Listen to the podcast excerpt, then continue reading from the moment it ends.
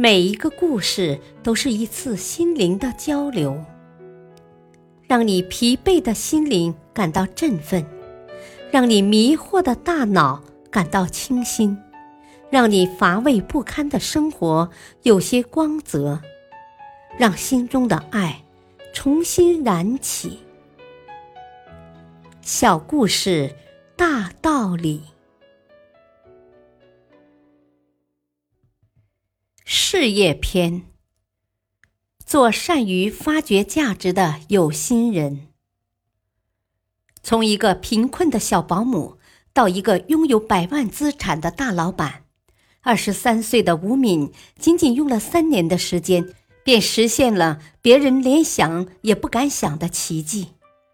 然而，有谁会想到，这成功居然来自于一次意外事故？三年前，吴敏还是一个保姆。一次，女主人让她陪着去参加一个楼盘的开盘活动。售楼小姐带大家去参观样板房。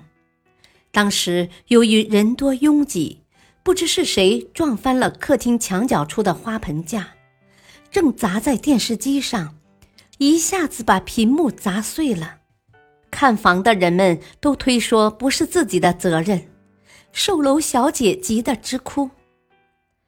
回来的路上，路过一家玩具店时，吴敏的脑子里突然灵光一闪，她想，能不能像玩具车模那样，用一种塑料的仿真家电来代替实物呢？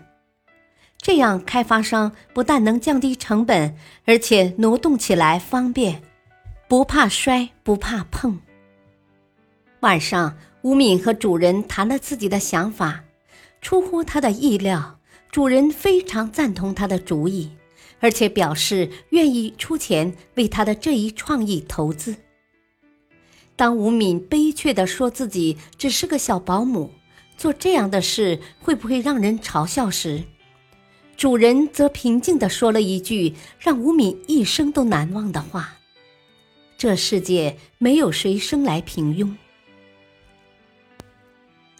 在得到主人的全力支持后，吴敏开始着手设计家电模型，联系生产厂家，拿着自己产品的照片到各个楼盘去推销，并热情地带领房地产公司的负责人来参观自己设计的家电模型。由于一套家电模型的成本不及实物成本的十分之一，而且比实物更美观耐用。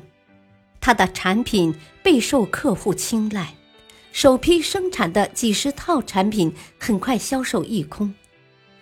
后来，大到沙发、衣柜、书橱、电脑桌，小到厨具、餐具，仅供摆设的小玩意，吴敏的模型公司里几乎应有尽有。有一段时间，产品甚至出现了供不应求的局面。于是，在不到一年的时间里，他的公司便迅速积聚起上百万的资产。吴敏也从一个为他人做保姆的农村小姑娘，一跃而成了一名远近闻名的公司老总。